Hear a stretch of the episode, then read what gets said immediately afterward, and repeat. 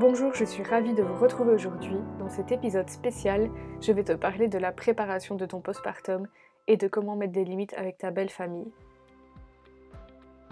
Maman Relax, c'est le podcast qui vous parle de la solitude ressentie en postpartum et surtout qui vous donne des clés simples et rapides pour vivre une maternité épanouissante.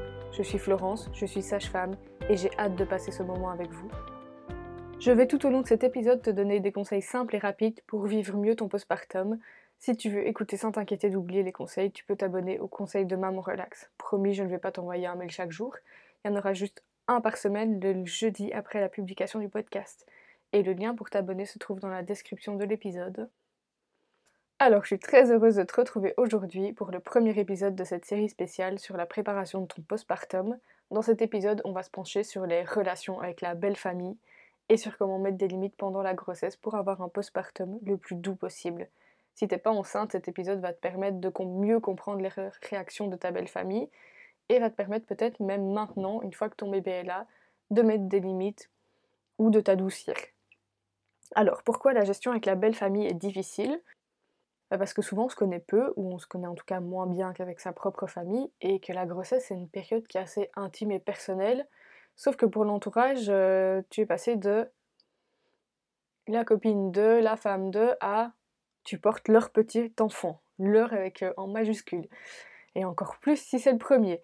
Donc euh, ils voient plus euh, ton corps ou ton espace personnel, mais tu es devenu un membre de la famille parce que tu portes leur petit enfant. et d'un coup, bah, les barrières vont sauter de leur côté, alors que peut-être que toi tu es plus sensible, que tu as besoin de prendre plus de recul et prendre plus de temps pour toi. Alors, je vais te, on va recommencer au début. Pour commencer, tu es enceinte, et puis tu vas l'annoncer à ta famille. Et là, explosion de joie, tes parents sont heureux de devenir papy, mamie, et toi, tu te sens super bien, tu as envie de partager ça avec eux. Mais déjà, euh, tu as les premiers conseils qui arrivent, évidemment. On va te dire que tu peux pas manger ci, tu peux pas manger ça. On va te demander euh, si tu as déjà pris du poids, et tu vas répondre à ces questions en étant juste contente de partager ces moments avec tes proches et euh, et d'être contente qu'il s'intéresse à toi et à ta grossesse finalement, et donc à ton bébé. Et maintenant, tu peux imaginer la même chose dans ta belle famille. Tu peux imaginer les mêmes questions et imagine ta réaction. Est-ce que tu te sens déjà agacé Est-ce que tu te, te dis que bah, ton poids, ça les regarde pas? Est-ce que tu te dis euh, ils sont déjà en train de m'envahir? Et euh, si c'est le cas, bah, c'est évidemment normal. Ça peut paraître injuste parce que finalement, deux situations similaires donnent des réponses différentes, mais finalement, c'est évident parce que ta famille, tu la connais depuis toujours, tu es né avec eux, tu as grandi avec eux, ils te connaissent, ils savent comment tu fonctionnes. Ton frère, peut-être qu'il n'a pas de tact et qu'il va te parler de ton poids, bah, tu sais lui répondre sans te vexer et tu vas oser lui répondre comme tu as envie aussi. Et puis d'un côté, c'est ton frère, tu l'aimes et c'est pas une information que tu vas juger privée avec lui. Alors que si ton beau-père te pose la même question, bah là c'est totalement différent.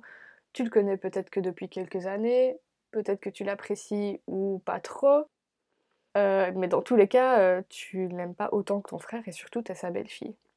Et quelque part, depuis, depuis que tu le connais, tu joues un rôle sans euh, s'inventer des choses et tout, mais simplement t'es es sincère dans vos échanges, mais il y aura toujours bah, de la retenue. Généralement, t'es pas à 1000% toi avec les parents de ton compagnon que tu t'es dit au début, il faut que tu paraisses bien, faut que tu les, faut les convaincre que que, tu es une gentille fille, que tu vas pas faire de mal à leur fils. Euh. Et donc forcément, euh, tu peux pas euh, te lâcher comme tu le ferais avec ta famille ou, ou simplement bah, être toi-même à 1000% comme je te disais avant. Et ça explique pourquoi souvent la belle famille est source de conflits. Parce que vous vous portez pas un amour infini, vous vous connaissez parfois pas très bien, et surtout, tu as choisi ton compagnon, mais pas sa famille. La famille, ben voilà, tu fais avec, ou tu les apprécies beaucoup, mais c'est quand même pas ta famille à toi. Et pour que ça fonctionne euh, des deux côtés, vous allez devoir apprendre à vous connaître, apprendre à être honnête les uns envers les autres, et parfois aussi apprendre à vous aimer. Tu peux te demander euh, pourquoi je te parle de ça aujourd'hui alors que le thème c'est la préparation du postpartum. Mais c'est parce que plus tu vas communiquer avec eux, plus tu vas mettre les choses à plat avec eux avant, mieux ton postpartum va se passer. Parce que vraiment, la belle famille, c'est souvent source de conflits, de disputes, de tensions vis-à-vis de toi-même, mais aussi au sein de ton couple. Parce que si à un moment, t'as pas mis de limite, t'as pas parlé, tu t'es pas expliqué, et que tu peux plus te les voir, bah, ça va poser beaucoup de problèmes du côté de ton compagnon aussi, parce qu'il va se dire, bah, c'est ma famille en fait, enfin, important, ils sont importants pour moi, j'ai envie qu'ils fassent partie de ma vie, de la vie de mon enfant, et, euh, si toi t'es pas du tout euh, sur la même longueur d'onde, ça va créer des tensions entre vous. Donc autant pour toi que pour ton couple, c'est super important que euh, la belle famille trouve sa place et que vous trouviez tous votre place ensemble. Parce que c'est pas une fois que tu auras accouché, quand tu seras pleine d'hormones, de fatigue, que tu n'auras plus la patience ni le tact, que tu vas euh, profiter voilà, euh, en postpartum avec ton bébé dans les bras euh, pour mettre tes limites avec ta belle famille. L'idéal, c'est vraiment de le faire avant, d'être saoulé, avant d'être débordé. Parce que si tu mets des limites en postpartum, c'est peut-être que tu as accumulé déjà toute la grossesse et les premières semaines de vie de ton enfant. Tu en auras peut-être gros sur le cœur à ce moment-là, alors que si tu mets des limites plus tôt, tu vas échapper à certaines situations que tu aurais vécues si tu n'avais rien dit. Imagine, euh, comme je te disais, là, durant toute ta grossesse, les conseils non sollicités, les remarques sur tes choix concernant ton enfant, et toi, pour euh, ne pas blesser les autres, euh, tu dis rien, mais tu accumules. Et donc, comme je te disais, imagine ton bébé qui a quelques semaines, tu l'as dans les bras et tu reçois un énième conseil. T'as pas dormi de la nuit, t'es fatigué, t'en as marre et là tu auras soit deux solutions, tu vas t'énerver ou tu vas tout garder pour toi, tu vas te sentir mal et tu vas plus vouloir les voir, tu vas rentrer en disant euh, c'est bon la prochaine fois on espace les visites ou alors euh, non je veux plus les voir quoi. Et, forcément quand on est en postpartum, fatigué et pleine d'hormones, on n'est pas toujours dans l'équilibre et la mesure. Et donc ça risque de créer des gros conflits parce que eux vont peut-être pas comprendre ton compagnon va euh, te comprendre et en même, temps être euh, déçu que ça se passe comme ça.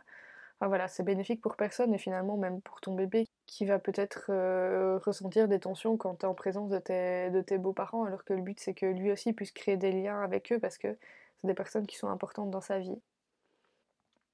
Alors comment concrètement poser ses limites pour éviter ce genre de situation pour pas en arriver là? Alors pour commencer, ta belle famille c'est la famille de ton compagnon, donc dis-lui à lui ce que tu ressens. Il va pouvoir t'éclairer sur certaines de leurs réactions, certaines de leurs habitudes. Euh, il va te donner un peu euh, le, mode d'emploi pour les comprendre, pour savoir comment ils fonctionnent et donc pour que tu puisses aussi prendre de la distance sur certaines choses qui se passent ou que tu puisses dire ok je comprends qu'ils fonctionnent comme ça mais moi je suis pas d'accord et donc il faudrait mettre des limites. Et s'il y a des limites à poser, dans l'idéal, ce serait bien que soit qu'il en parle lui, soit que vous le fassiez ensemble. Parce que si par exemple, euh, belle maman touche ton ventre et que tu veux pas, si toi tu lui dis gentiment d'arrêter, euh, bah, des fois ça passe, des fois moins.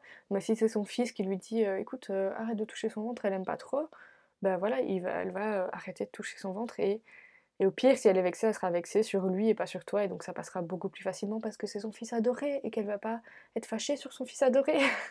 donc voilà, déjà répondre ensemble et faire bloc ensemble, c'est vraiment super important et même pour la suite parce que vous venez chacun d'une famille, vous avez décidé de créer la vôtre ensemble, vous êtes une équipe et vos familles respectives vont devoir le comprendre. Et comme je te disais avant, quand on doit dire quelque chose à sa propre famille, c'est beaucoup plus facile et c'est mieux entendu que quand euh, on le dit, euh, quand c'est quelqu'un d'extérieur, finalement, la famille qui le dit. Donc, on missionne le futur papa et c'est à lui déjà de commencer par mettre les bases. Tu peux toi aussi évidemment dire ce que tu ressens en leur expliquant bien que tu es très heureuse qu'il soit là pour vous, mais que votre, euh, et que votre bébé a de la chance qu'il soit là, mais que vous avez besoin aussi de vivre vos propres expériences et que si vous avez besoin d'aide, vous reviendrez vers eux. Parce que des fois, ils comprennent pas toujours et vous allez devoir, euh, tu vas devoir être plus clair ou vous, en tant que couple, être plus clair avec eux et dire stop. Et parfois, c'est pas facile, ça met un petit froid en étant enceinte, mais je pense qu'il faut vraiment, il vaut mieux avoir un petit froid pendant que tu es enceinte et que tout le monde se calme, reparte sur des bonnes bases et retrouve sa place plutôt que de rien dire et, de péter un plomb une fois que, que tu as ton bébé et que ça aille beaucoup trop loin finalement. Si t'en as marre et que t'es vraiment excédé, vous allez tous y perdre. Toi parce que t'auras aurais pu avoir des proches de qualité sur lesquels tu peux compter, qui aiment ton enfant et tu sais qu'ils seront là pour lui, et, et eux qui voudraient être proches de vous, de votre famille et participer à, la, vie de votre enfant et qui seront plus vraiment les bienvenus. Donc ça sera vraiment euh, triste pour tout le monde finalement. C'est pour ça que je te conseille de mettre des limites enceintes pour éviter euh, au maximum, on sait qu'il y en aura, mais pour éviter au maximum d'avoir des moments difficiles une fois que bébé est né. Et je pense aussi que c'est vraiment important de choisir ses combats. Et ça c'est quelque chose qui est pas évident en tant que jeune parent Il y a pas longtemps, il y a une maman qui me disait qu'avec sa belle famille, c'était compliqué, qu'ils offrent des peluches à bébé, mais sans respecter le thème de la chambre. Et rien qu'avec cet exemple, tu sais que cette maman, elle a accouché il n'y a pas longtemps, qu'elle est pleine d'hormones de fatigue et que hum, cette c'est, une situation qui, qui, la touche vraiment profondément et, que, et qu'elle vit très mal. Alors toi, ça peut te paraître peut-être euh, déraisonnable, mais elle, à travers le choix de ne pas respecter le thème de la chambre, elle a l'impression finalement de ne pas être entendue et légitime dans ce rôle de mère. Et il y a tous ces sentiments qui se cristallisent finalement autour de, d'un choix de peluche. Alors comment sortir de ce, genre de situation? Je pense qu'on l'a tous vécu. Bah déjà pour commencer, se dire bah, que les grands-parents, ils ont sûrement vu un doudou mignon qui leur ont fait penser à bébé pendant qu'ils faisaient les courses, ils ont décidé de lui offrir sans arrière-pensée. Et le problème, c'est qu'ils risquent de pas comprendre la réaction de la maman si elle n'est pas contente en ouvrant le cadeau parce que c'est juste une jolie peluche. Et c'est typiquement le genre de moment où il faut prendre du recul. Et c'est très dur en postpartum de prendre du recul. Euh, si ton postpartum est un petit peu plus loin, essaie de te souvenir des fois les réactions euh, épidermiques que tu pouvais avoir pour certaines choses. Et maintenant tu te dis que c'est peut-être injustifié, mais sur le moment même, c'était vraiment euh, très important pour toi et c'est légitime et c'est ok. Et c'est pour ça que je dis que c'est très dur de prendre du recul quand tu es en début de postpartum surtout. Et c'est important de choisir ses combats. Un cadeau purement gentil, euh, à la base, bah, tu peux les remercier. Et si tu le veux pas chez toi, tu dis Ah, mais c'est super, et comme on en a déjà beaucoup ici, euh, le doudou, on pourra le mettre chez vous. Comme ça, quand on ira chez vous, elle aura déjà ses jeux et elle aura son petit univers chez vous. Chez vous. Et voilà, ils sont super contents et ils repartent avec. Toi, t'as plus de soucis et tout le monde est content. Ça s'est fait simplement. Ou alors tu dis merci et tu le ranges et puis c'est tout. Mais je pense que je pense pas que ça vaille la peine de les stopper pour ce genre de choses par exemple. Par contre, si euh, ils avaient voulu donner un biscuit à bébé alors euh, que vous aviez dit euh, pas de sucre ou pas de chocolat par exemple, ben là tu mets les choses au clair parce que c'est important que c'est l'alimentation de ton enfant, c'est sa santé et que vous avez pris une décision, c'est pas voilà le choix d'une couleur de peluche, c'est complètement différent et donc c'est pour ça que je te dis qu'il faut savoir choisir ses combats. Parfois en tant que jeune maman, ben, tu peux mettre beaucoup d'importance dans des choses qui finalement, une fois que tu prends du, que tu prends du recul, tu vois que ça n'avait peut-être pas tant d'importance que ça. Et c'est aussi le temps de se sentir bien dans sa maternité, de se sentir confiante en toi et de se sentir légitime. Et là, tu pourras voir que finalement, il s'est rien passé de grave et que c'était juste un acte gentil. Donc, pour conclure le sujet de la belle famille, souviens-toi qu'il y a souvent de la maladresse, des codes qui sont différents, vous venez de familles, différentes, vous n'avez pas les mêmes habitudes, et que la communication, toujours la communication, c'est la clé pour que tout le monde trouve sa place, pour pouvoir parler et être entendu.